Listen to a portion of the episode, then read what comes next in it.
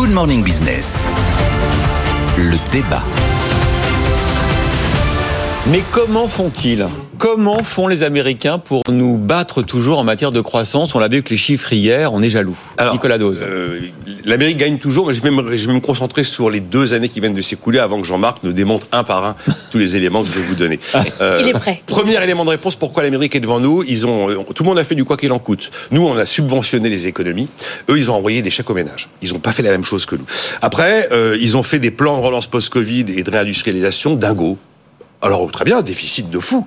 Peu importe le déficit, on y va. On met le paquet. On met le paquet. Quand on met vraiment le paquet, on finit par avoir des effets, évidemment. Encore une fois, peu importe le déficit. Après, et capacité d'emprunt est plus grande aux États-Unis euh, qu'en Europe. Euh, L'histoire du privilège exorbitant du dollar, beaucoup de gens se demandent si le dollar a un avenir. En tout cas, aujourd'hui, ça reste malgré tout vrai. Après, vous avez l'attitude du consommateur. Euh, le- L'Européen épargne 15% du revenu disponible. L'Américain, il consomme. Le, re- le- le- le revenu De toute façon, disponible. il a le regard mauvais, Oui, oui, Daniel. oui, oui. je finis, je finis, je finis. C'est le finir avant de décrire. Le professeur va, va, va, va m'éparpiller façon plus. Euh, J'ai regardé les chiffres hein, sur le taux d'épargne du revenu disponible, 15% en Europe, c'est 3% aux États-Unis. Euh, la consommation, du coup, elle a reculé de 0,4% sur un an en, zone euro, quand elle augmente de 2,6% aux États-Unis. Après, cinquième élément, les hydrocarbures, bah oui, ils sont exportateurs nets, on est importateur, là, il n'y a pas photo. Alors, de facto, prix de l'électricité, je vous fais pas de dessin. C'est juste le grand écart. Et puis peut-être aussi un petit élément, septième élément de politique monétaire. C'est vrai que la, la BCE suit la Fed avec un effet retard. Sauf qu'en Europe, on avait d'abord un problème d'offre beaucoup plus qu'un problème de demande.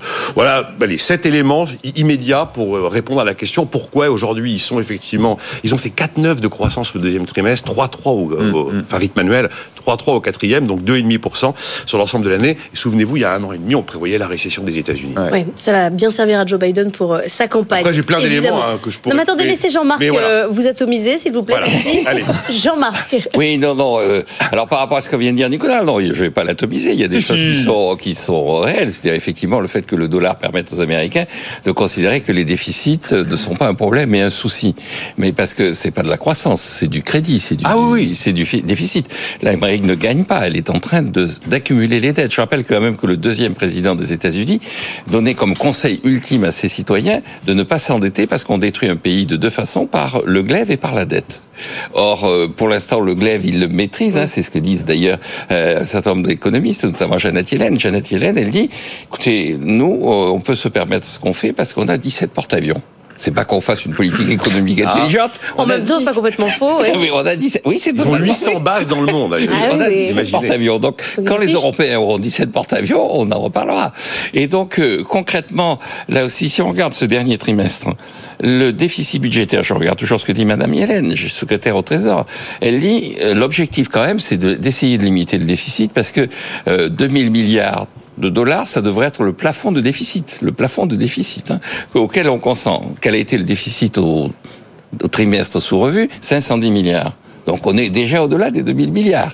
Euh, Quand on regarde le déficit de la balance des paiements courants, quelle est la situation des États-Unis? Les. États-Unis, c'est le premier pays détenu au monde, 80% de l'avoir extérieur net négatif. Est-ce que ça s'améliore?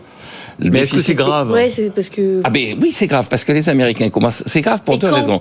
La- quand on regarde les chiffres, quand on regarde les chiffres, d'abord pour la première fois, on s'aperçoit que le déficit commercial est égal au déficit de la balance des paiements courants. Ça veut dire quoi? Ça veut dire que les placements que détiennent les Américains à l'extérieur n'arrivent plus à compenser les places, le- le- le- le- les placements que les étrangers détiennent aux États-Unis en termes de revenus. Et donc ça veut dire quoi? Ça veut dire que toute une partie du travail américain maintenant sert à rémunérer le travail japonais, le travail européen. Mais finalement, je- euh, c'est souvent votre argument de dire euh, il faut mieux investir à l'étranger et devenir des rentiers. Au fond, est-ce que c'est pas mieux d'être une nation où on a du travail parce que les investisseurs étrangers investissent chez vous? Non, parce que ce travail, c'est pas. Alors, effectivement, là aussi, je reviens à ce que dit Madame Yellen. Madame Yellen dit, écoutez, euh, pour préparer l'avenir, il faut avoir un travail qui soit un travail qui repose sur un travail de pionnier, de pionnier. Et elle dit, on est devenu un pays de chicaniers et de MacJob. C'est-à-dire un pays de gens qui font un travail qui, les chicaniers, c'est-à-dire un pays où on surdétermine l'administration, le droit. Il y a quand même la Silicon Valley, il y a quand même euh, le- San Francisco qui est devenu la l'IA Valley, il y a quand même les grands GAFAM Oui, américains. Mais qui détient, euh, qui détient San Moi, je veux être détenu par les Japonais et les Chinois. Je m'en fiche. Je veux avoir du travail. hein. Ah ben pas moi, moi je préfère euh, détenir des gens, détenir, oui. détenir des gens qui travaillent pour moi.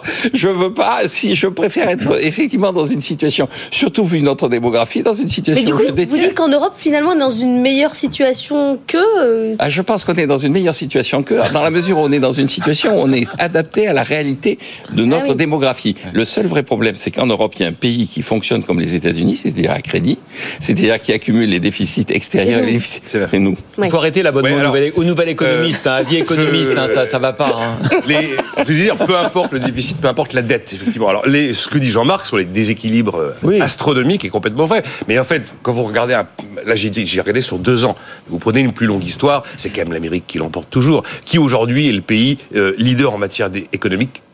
Les GAFA, c'est c'est pas européen, c'est américain. Qui est le pays leader sur le terrain militaire C'est les États-Unis. Qui est le pays leader sur le terrain diplomatique? 22% du budget de l'ONU, c'est l'Amérique, c'est 4% pour la France. Qui est le pays Nous, leader dans, le- dans les domaines de la culture? Vous avez 9 des 10 premiers producteurs audiovisuels au monde qui sont américains. Quand même des, des, des, des éléments ça, lourds, ça, bien installés, qui font que l'Amérique Ça, est c'est vent. les 17 porte-avions. Et Bon, quand, quand- oui, bah- quel, quel est le leader en termes d'endettement mondial? Un tiers de la dette publique mondiale est américaine. Un tiers de la dette Parce que publique mondiale. vous avez plein d'éléments fondamentaux aux États-Unis, au-delà de ce qui s'est passé depuis deux ans, qui, qui font une différence monumentale avec l'Europe. C'est un pays d'entrepreneuriat où on laisse le droit à l'erreur. Il y a de la concurrence entre les États, euh, Ah, la puissance. L'État fédéral, l'État fédéral est beaucoup moins présent. Le nombre d'heures de travail par euh, par an est plus important qu'en France, plus important qu'en Allemagne. Euh, il y a un système de financement de l'économie par rapport de capitaux propres qui est juste inégalé nulle part ailleurs. Enfin, il y a quand même des éléments américains qui sont bel et bien là. Même si oui, la dette est là, les les les, les- Les chicaniers sont là. Le Jean-Marc déficit de la balance des paiements une courants. bonne nouvelle. Mais oui, je préfère être européen. Exactement. Britannique, certes. Ah, j'aurais aimé. Moi, je suis plutôt quand même dans le camp de. Écoutez, je- je- Euh, les Anglais ouais. nous ont encore donné une je préfère avoir un semaine. Travail ferment- qu'être entier. Ils ferment la sidérurgie. On arrête avec la réindustrialisation. Enfin, une bonne nouvelle, Jean-Marc. Voilà, Ah, ben une voilà. bonne Ah là. nouvelle. Bon, c'était Mais non, mais quand vous dites à Jean-Marc qu'on ferme des usines et que le chômage monte, il vous dit heureusement. N'empêche que si vous êtes un investisseur, vous aviez plutôt intérêt au cours des 40 dernières années à investir aux États-Unis, monsieur. Daniel. Ah. Voilà.